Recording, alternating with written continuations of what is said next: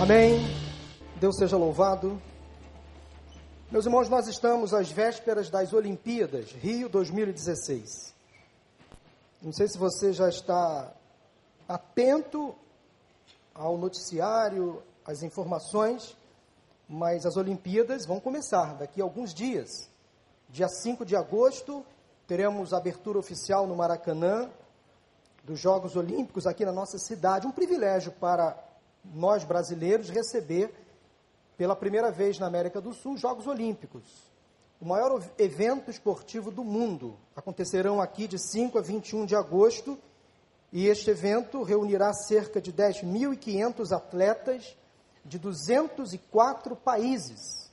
Mas sempre quando nós falamos de Olimpíadas, muitos se esquecem que logo após as Olimpíadas acontecerão também os Jogos Paralímpicos que vão acontecer também na nossa cidade, nas mesmas estruturas, de 7 a 18 de setembro.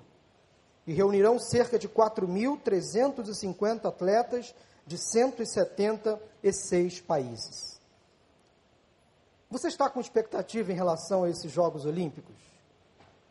Ah, mais ou menos, né? Eu também a, a bem da verdade, o brasileiro não está muito atento, parece que não está muito ligado, por conta de uma série de fatores que aconteceram, ah, problemas do governo, que os nossos políticos protagonizaram, a questão da violência, até o terrorismo também tem assustado. Algumas delegações estrangeiras estão com medo do Brasil, com medo do Rio de Janeiro. Até o mosquitinho tem afastado muitas pessoas da nossa cidade. Qual o maior legado que você espera que os Jogos Olímpicos deixem para o nosso país e para a nossa cidade em especial? Você está com expectativa em relação a algum atleta, algum esporte? Será que desta vez o futebol traz a tão sonhada medalha de ouro? Será que Neymar e companhia limitada vão conseguir ganhar o jogo final e conseguir então alcançar esse objetivo de ter uma medalha de ouro no futebol.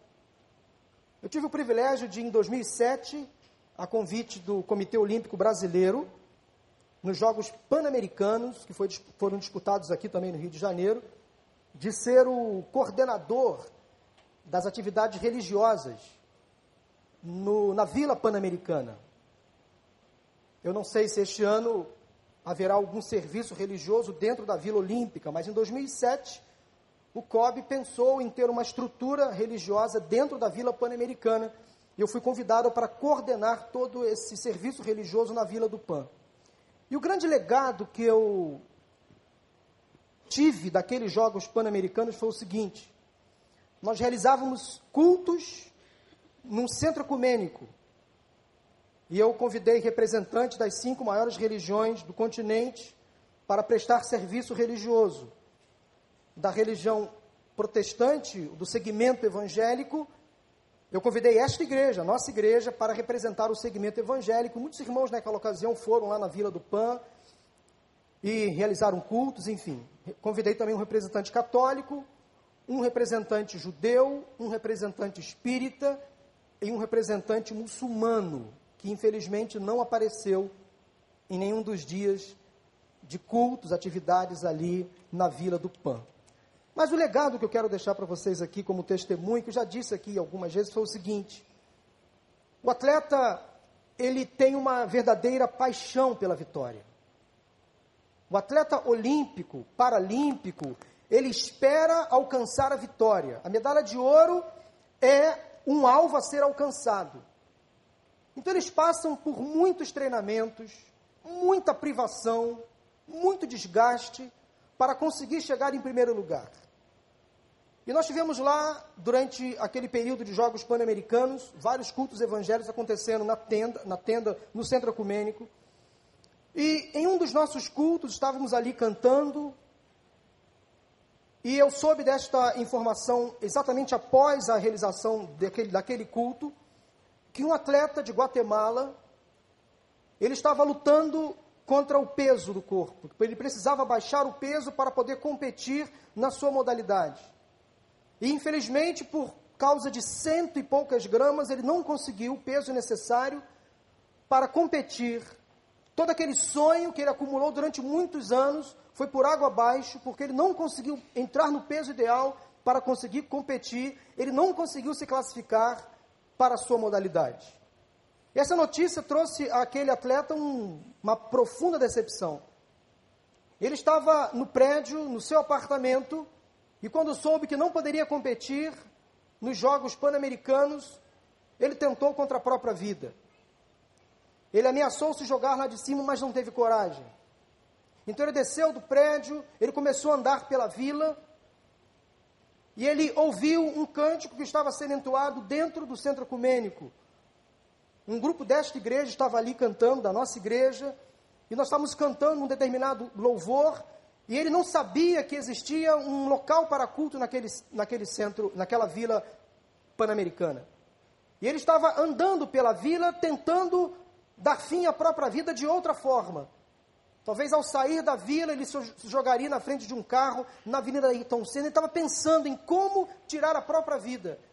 E ele, ao ouvir aquela música, ele entrou no centro ecumênico e a mensagem foi pregada em Isaías capítulo 43, ele ouviu a palavra, ele começou a chorar, ele foi à frente, entregou a sua vida a Jesus, ele confessou o que ele queria fazer, ele conversou comigo, ele falou, pastor, eu quero tirar a minha, ou melhor, eu queria tirar a minha vida, por isso, por isso, por isso, mas eu entrei aqui, eu ouvi a mensagem, e eu desisti de morrer, eu quero viver. Eu quero voltar para o meu país, eu quero estar com a minha família, porque eu entendi que Jesus é suficiente para mim, ele me dá força para viver. Este foi o maior legado de um jogo, de uma competição esportiva, uma vida resgatada. E quando ocorreu naquela vila pan-americana o encerramento dos jogos, uma solenidade interna entre os chefes de cada delegação, o chefe da delegação daquele país de Guatemala pegou o microfone e deu um testemunho, dizendo que ele agradecia a organização dos Jogos Pan-Americanos pela existência de um serviço religioso naquela vila, e em função desse serviço religioso, um atleta seu pôde ser resgatado da morte. E ele então conseguiria voltar para o seu país com a sua delegação completa. Olha que coisa interessante. Talvez o maior legado que os nossos Jogos Olímpicos possam deixar na nossa cidade, no nosso país, sejam vidas salvas, vidas resgatadas. E nós temos aqui como igreja, próxima às principais sedes dos Jogos Olímpicos, uma responsabilidade de orar pela nossa cidade, por isso que eu convido você para no dia 4 de agosto estar aqui conosco em oração. Os Jogos Olímpicos são a maior concentração de esportistas do mundo inteiro. São muitos atletas de diferentes países, culturas, que vão em busca de um só ideal, a vitória, a medalha de ouro. Vivendo esse espírito olímpico, eu me lembrei do que o apóstolo Paulo disse lá em 1 Coríntios, capítulo 9, versículo 24: Não sabeis vós que os que correm no estádio, todos na verdade correm e um só leva o prêmio? Correi de tal maneira que o alcanceis. Ou seja, o apóstolo Paulo vivia num contexto onde o esporte era falado. Se há um personagem na Bíblia que mais utilizou o esporte como ferramenta de ensino e evangelização, este personagem foi o apóstolo Paulo. Palavras como prêmio, corrida, coroa, vitória, conquista foram utilizadas como metáforas esportivas para nos ensinar grandes lições.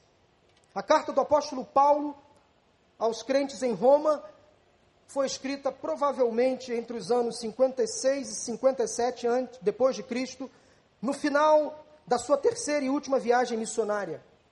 Paulo estava já se aproximando do fim da vida, depois de experimentar muitas derrotas, muitos fracassos ao longo da sua vida, mas no final da sua vida, preso, ele conseguiu extrair lá de dentro ensinamentos sobre vitória.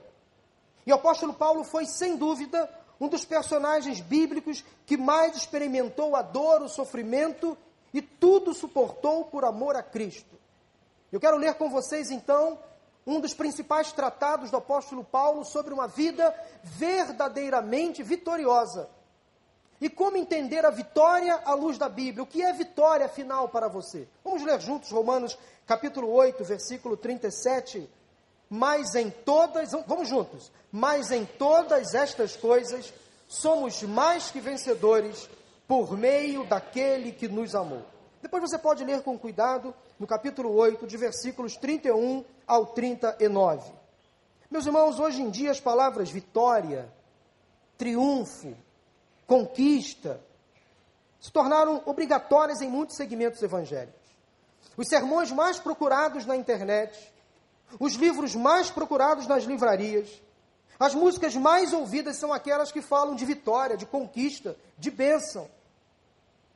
Afinal, ninguém quer perder, ninguém quer ficar para trás, porque perder, hoje em dia, virou sinônimo de fracasso, de incompetência, ou, na pior das hipóteses, de pecado.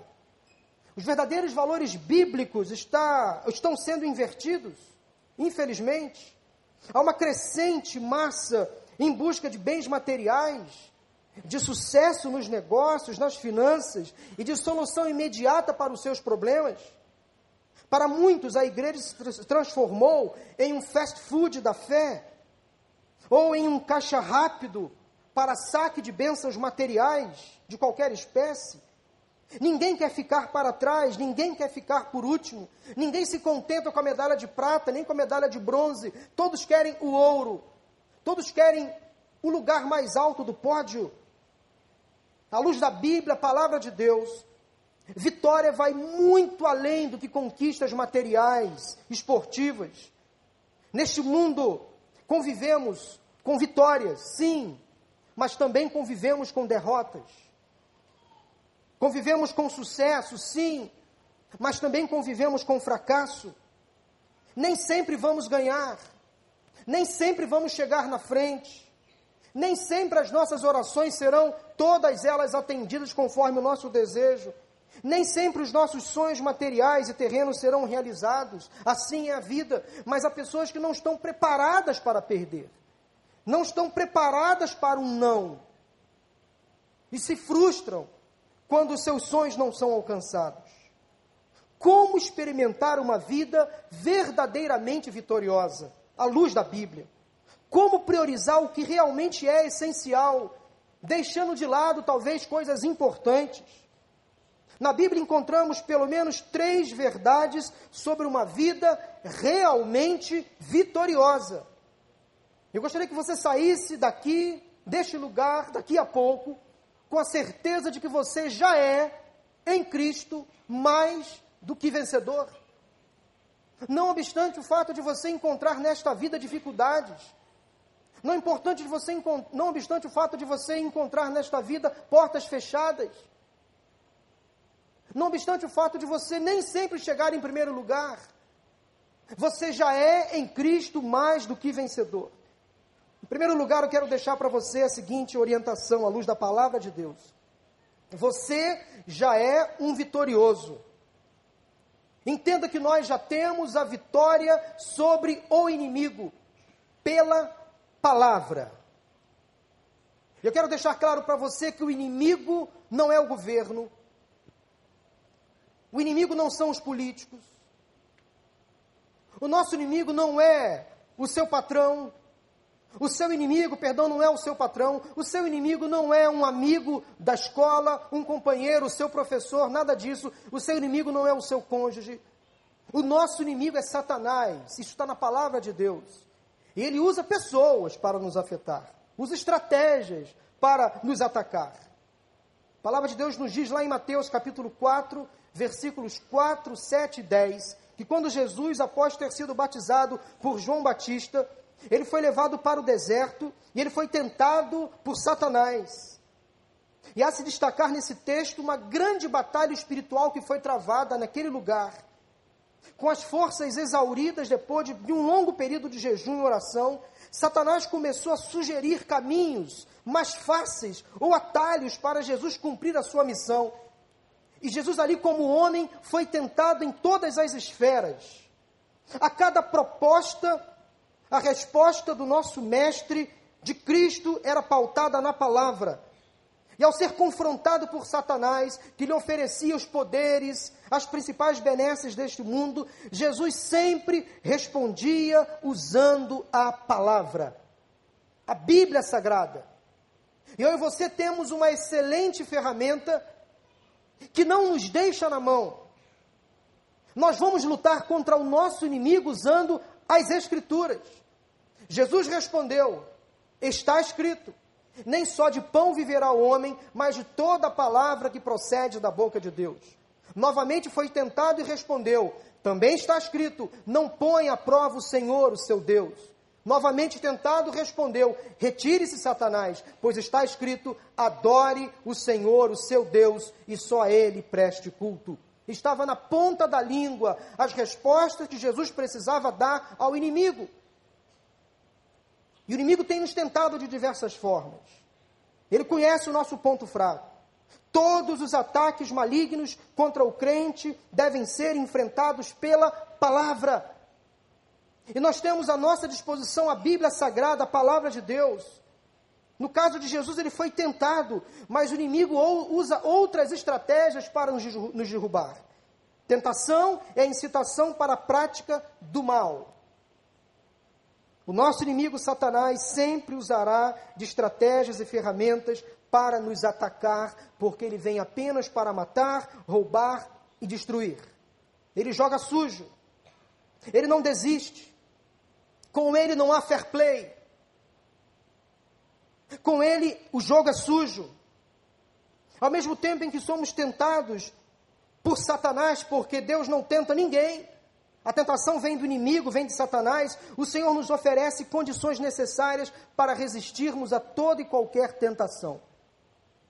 A palavra de Deus a partir do apóstolo Paulo em 1 Coríntios capítulo 10, versículo 13, nos orienta sobre o seguinte: Deus não permite que o inimigo coloque diante de nós uma tentação superior à nossa capacidade de suportar.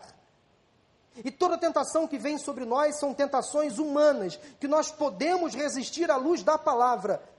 E diz o texto de 1 Coríntios, capítulo 10, versículo 13, que Deus sempre envia um escape, uma saída. Será que você tem noção de que você está sendo tentado ultimamente? Será que você tem noção de que há uma batalha espiritual sendo travada no seu casamento, na sua família, nos seus negócios, na sua vida espiritual? Será que você tem cedido constantemente, frequentemente, aos apelos do inimigo? As vozes de, a voz de Satanás, o meio de acesso que o inimigo usa para nos fazer cair em tentação é a nossa própria cobiça, o nosso próprio desejo ou mau desejo. Lembre-se, meu irmão, minha irmã, de que você sempre estará do lado do mais forte. Cristo está com você. E a arma correta contra a tentação é identificar as ciladas malignas e resistir. Use sempre a palavra de Deus em seu favor. Como superar a tentação? Anote cinco recados rápidos para você. Como superar a tentação? Em primeiro lugar, recuse-se a ser intimidado por Satanás. Ele é um enganador. Ele vai jogar você na lona. Ele joga sujo, joga pesado. Não tente brincar com Satanás, você pode perder a batalha. Então recuse-se a ser intimidado por ele. Ele afronta mesmo, mas recuse-se a ser intimidado. Em segundo lugar, reconheça o seu padrão de tentação. Todos nós temos na vida uma área vulnerável. Todos nós, sem exceção. Não há aqui neste lugar super, super crentes. Então você precisa identificar em que área da sua vida você é mais vulnerável, mais sensível. A parte da sua vida onde o muro é mais baixo, onde o inimigo entra com mais facilidade. Pode ser na área sexual, pode ser na área do dinheiro, pode ser na área, quem sabe, do orgulho. Você precisa identificar o seu padrão de tentação. Em terceiro lugar, peça ajuda a Deus. Ore ao Senhor. que, conforme diz a palavra, enviará anjos ao seu, ao seu encontro, um escape para te livrar da tentação. Em quarto lugar, redirecione a sua atenção, não fique focado naquilo que Satanás tem falado para você. Mude de foco. Não tente flertar com a tentação. Mude de lado. Passe pelo outro lado da rua. Recentemente soube de um irmão que estava dando seus primeiros passos na vida cristã. E ele caiu em tentação na área onde ele era mais atacado antes de se converter a área da bebida. E ele estava lutando contra o vício. Mas ele foi tentado por Satanás para passar exatamente numa rua, em frente a um bar, onde ele bebia com seus amigos antes de se converter. E a tentação falou mais forte. Ele foi chamado pelos amigos, usados por quem? Por Satanás. Os amigos que bebiam com ele antes da sua conversão, agora usados por Satanás, convidaram. E ele ainda pensou em mudar, mudar de lado da calçada, ir para o outro lado da rua, mas a tentação foi, foi mais forte, ele foi reconhecido, foi chamado para entrar, e aquela coisa, bebe só uma, toma só um gole com a gente. E daquele um gole só, se transformaram em vários goles. Ele se embriagou e quase entrou em depressão depois. Redirecione a sua atenção. Em quinto lugar, resista ao diabo. Nós não precisamos lutar contra Satanás porque nós temos quem lute por nós, que é o Senhor dos Exércitos. Mas o que nós precisamos fazer é resistir ao diabo e ele fugirá. Isso é promessa de Deus. Qual a primeira vitória que nós já alcançamos? Já temos vitória sobre o inimigo pela. Fale de novo, palavra. Bíblia Sagrada, essa é a primeira vitória que temos. A segunda vitória que temos é sobre o pecado pela graça. Segunda vitória que temos é sobre o pecado pela graça. A palavra de Deus nos diz em Romanos 6,14, 1 Coríntios 15, 9 e 10 o seguinte: Pois o pecado não os dominará, porque vocês não estão debaixo da lei, mas debaixo da graça. Disse o apóstolo Paulo: Pois sou o menor dos apóstolos, e nem sequer mereço ser chamado apóstolo, porque persegui a igreja de Deus. Talvez seja esta uma explicação do espinho na carne do apóstolo Paulo, talvez um sentimento de culpa por ter perseguido e matado muitos cristãos. Mas ele disse: Mas pela graça de Deus, sou o que sou e sua graça para comigo não foi inútil. Antes, trabalhei mais do que todos eles, contudo, não eu, mas a graça de Deus comigo. O apóstolo Paulo chegou a se declarar pecador, o maior dos pecadores. Mas ao mesmo tempo que ele se achava pecador, ele era confrontado com a graça de Deus. Do grego amartia, que é derivado de uma raiz que indica errar o alvo ou fracassar. Pecado é transgressão a Deus, é desobediência, é se desviar da vontade do Criador, é fazer tudo aquilo que não agrada ao coração de Deus. Não há pecado, pecadinho, nem pecadão. Há pecado. E todos nós pecamos e carecemos da, da graça e da glória do Senhor. Há alguns que pecam mais, há outros que pecam menos, mas todos nós somos igualmente pecadores e merecedores da graça de Deus todos os dias, todos os dias. E nós precisamos, meus irmãos e amigos, todos os dias orar: Senhor, livra-me das tentações, afasta-me do pecado que me assedia o tempo inteiro. Eu quero ter uma vida santa, justa, digna. O pecado entrou no mundo por interferência de Satanás, e a partir daí nós herdamos então essa natureza corrompida, tendenciosa à prática do mal. Todo pecado profana a santidade de Deus. Todo pecado contra alguém é direcionado primeiramente a Deus. Mas a Bíblia é clara quando diz que a consequência do pecado é a morte. Morte física, sim. Porque quanto mais o ser humano peca, mais ele se distancia do propósito de Deus para a sua vida e ele atrai hábitos pecaminosos, obviamente, que vão corromper a estrutura física do corpo. Daí vêm as doenças. Mas a, a, a, principal desgraça que o pecado traz é a morte eterna. É aquela pessoa que não se deixa ser envolvida por Cristo, que não reconhece o seu estado pecaminoso, não se arrepende. O pecado é enganoso, é sedutor. O pecado promete o que não pode dar. Em vez do prazer, o pecado traz sofrimento, desgosto, é um prazer momentâneo. Em vez da liberdade, o pecado traz escravidão. Inicialmente, o pecado traz um aroma atraente, um cheiro suave, mas no final leva à perdição. O pecado custa caro e não vale a pena experimentá-lo. Mas a solução para o pecado é um profundo e sincero arrependimento. Metanoia, mudança de direção, mudança de rumo, mudança de comportamento que começa na mente, seguido de um pedido de perdão a Deus. E o perdão que Deus nos oferece inspira em nós fé, esperança. E nós podemos traduzir tudo isso numa palavra chamada graça. Graça de Deus, favor imerecido. A graça tira-nos do nosso isolamento pecaminoso e nos coloca num relacionamento prazeroso com Deus por meio de Cristo. Por isso que é graça. Porque Deus pega o pecador mais indigno e coloca ele de novo sentado à sua mesa para cear com ele. O pecado não pode afastar você da presença de Deus, da comunhão de, com Deus. Porque você tem, a partir do momento em que você se arrepende, a possibilidade de ter todos os seus pecados perdoados pelo Senhor. Talvez as sequelas permaneçam. O preço que você vai ter que pagar pelo pecado permanece. Mas você se torna um perdoado, livre de toda culpa pela graça do Senhor. Paulo entendia o pecado como um poder escravizador, mas ele entendia que a graça de Deus colocava ele a cada dia, a cada dia de pé.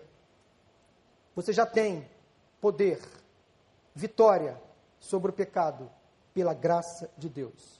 Mas em terceiro e último lugar, entenda e aprenda que todos nós temos vitória sobre o mundo pela fé. Palavra, graça, fé. 1 João capítulo 5, versículos 4 e 5, a palavra de Deus nos diz: O que é nascido de Deus vence o mundo. E esta é a vitória que vence o mundo. O que é? A nossa, a nossa fé. Quem é que vence o mundo? Somente aquele que crê que Jesus é o Filho de Deus. O mundo moderno tem oferecido, meus irmãos e amigos, uma série de contra-ataques à nossa fé. Ser cristão hoje é um grande desafio. Aqueles que se declaram crentes, evangélicos, cristãos, em alguns ambientes, são considerados retrógrados, fundamentalistas, ultrapassados.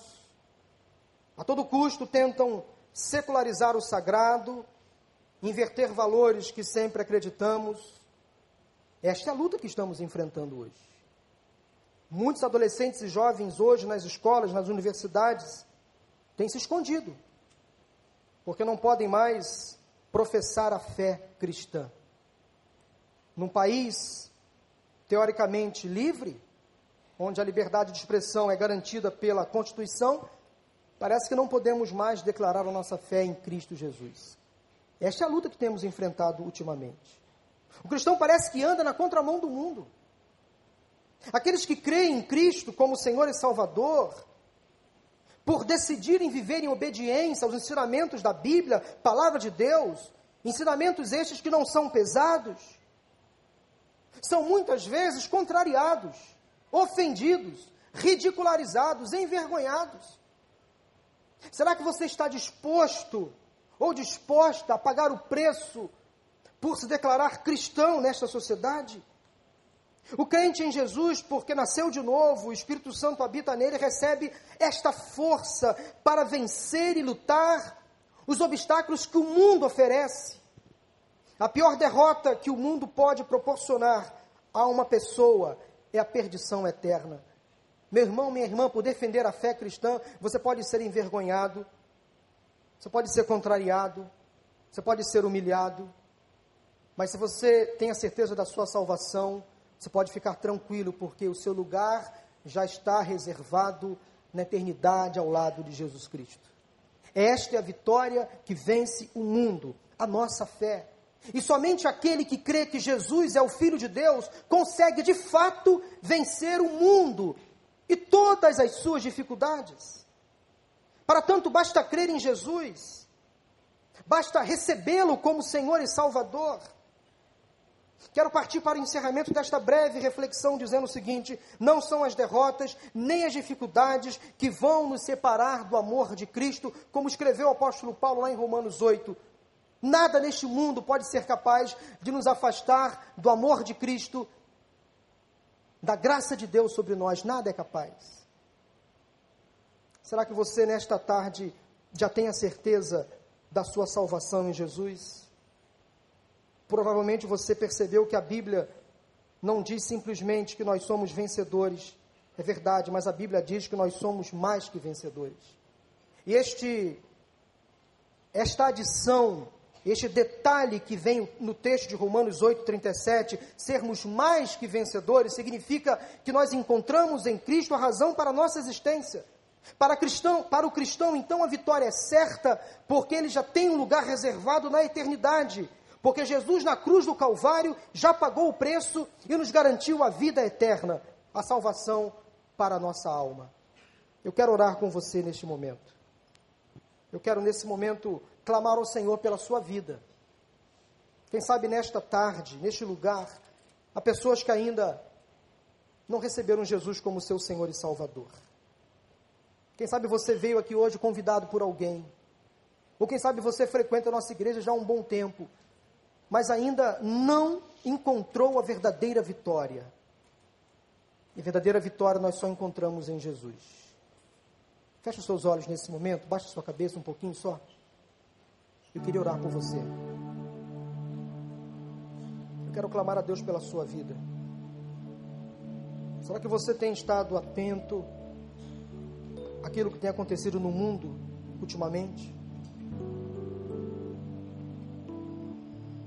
final dos tempos se aproxima. Eu tenho procurado fazer ultimamente uma leitura escatológica. Nós já estamos no fim dos tempos. E Jesus está voltando. Chegou o momento da colheita. Chegou o momento onde muitas pessoas precisam ser confrontadas contra o seu próprio pecado, contra a própria vida que vivem, que levam contra os próprios valores que defendem. E não adianta você pensar diferente porque a Bíblia é contundente. Só Jesus Cristo salva. Eu quero levar você a pensar na sua eternidade,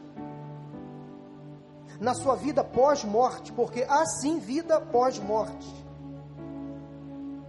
vida eterna em Cristo Jesus.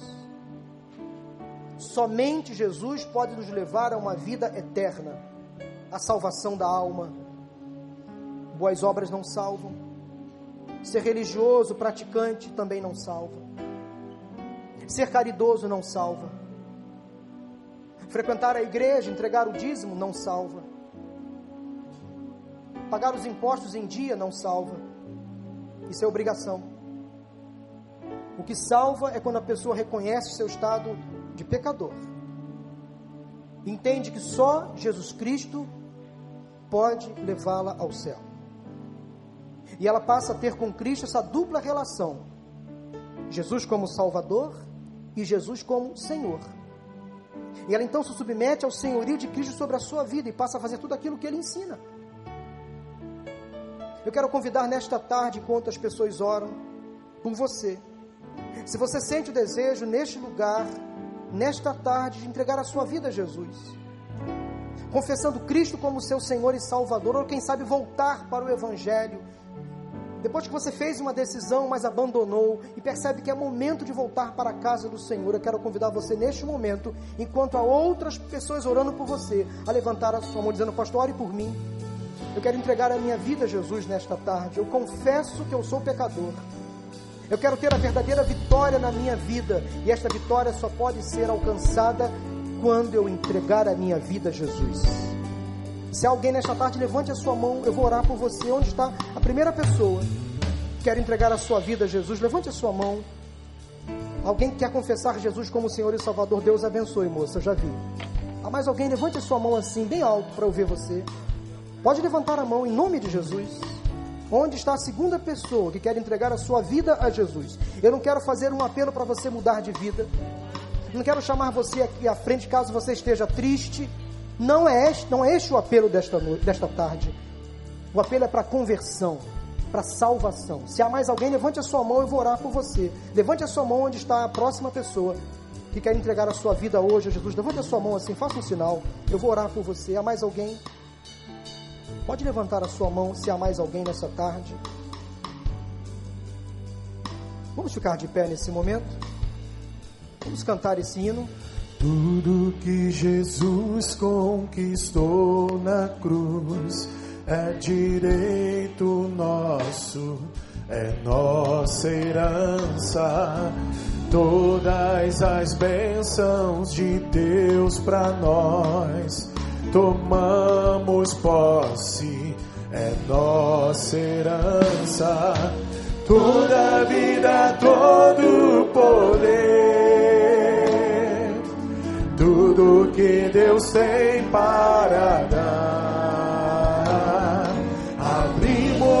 nossas vidas para receber. E nada mais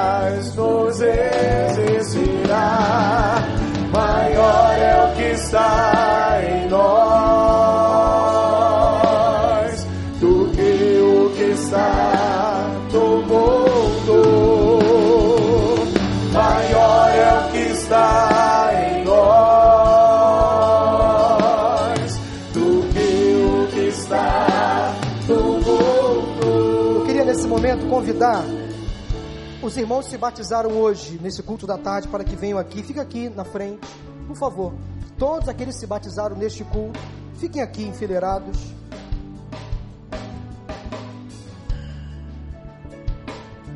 Por favor, todos aqueles que se batizaram, fiquem aqui, por favor. Eu queria convidar aquela moça que tomou a decisão neste culto para vir aqui à frente. Aquela moça ali, vem aqui, por favor. Você que tomou a decisão? Vem aqui. Vem aqui, pode vir. Alguém vem com ela, por favor. Eu queria que essa moça recebesse um abraço dessas pessoas que se batizaram hoje. Isso. Porque esta pessoa, esta moça que decidiu hoje ao lado de Jesus, é a primeira alma que vocês ganharam para Jesus. Vamos orar? Senhor, te louvamos, ó Deus, te louvamos por esta tarde. Te agradecemos pela tua palavra que foi hoje pregada, pelos testemunhos de salvação que vimos aqui nesta tarde. Essas seis pessoas que hoje se batizaram, dando testemunho público da fé em Cristo Jesus. Obrigado pela transformação que o Evangelho trouxe à vida destas pessoas que hoje se batizaram. Pedimos, ó Deus, que o Senhor as abençoe nesta caminhada cristã, que tem apenas o seu início a partir deste ato do batismo. Que seja um marco de Deus na vida dessas pessoas que foram hoje batizadas. Que elas sejam testemunhas de Cristo Jesus por onde passarem. Te louvamos porque nesta tarde esta senhora recebeu Jesus como seu Senhor e Salvador. Confessou Jesus nesta tarde e a principal decisão que ela tomou na sua vida foi hoje, quando ela se rendeu aos teus pés. Pedimos a Deus nesse momento pela vida desta pessoa, eu não a conheço, mas tu a conheces muito bem. Tu sabes das necessidades, das lutas, das dores, das derrotas, das tristezas que essa pessoa enfrentou na vida. Mas a principal decisão que ela tomou hoje concede a ela vitória sobre todos os pecados, todos os problemas ela aceitou Jesus como Senhor e Salvador e o seu nome já está garantido na eternidade. Muito obrigado, Senhor, pelo culto desta tarde. E ao final desta celebração, leva-nos em paz e em segurança nos dando uma semana de bênçãos e de vitórias ao teu lado. Mesmo que passemos por lutas, dificuldades, mas já que tua graça nos mantenha sempre de pé. É o que nós oramos, agradecidos em nome de Jesus. Amém, amém. Deus abençoe. Vamos em paz em nome de Jesus.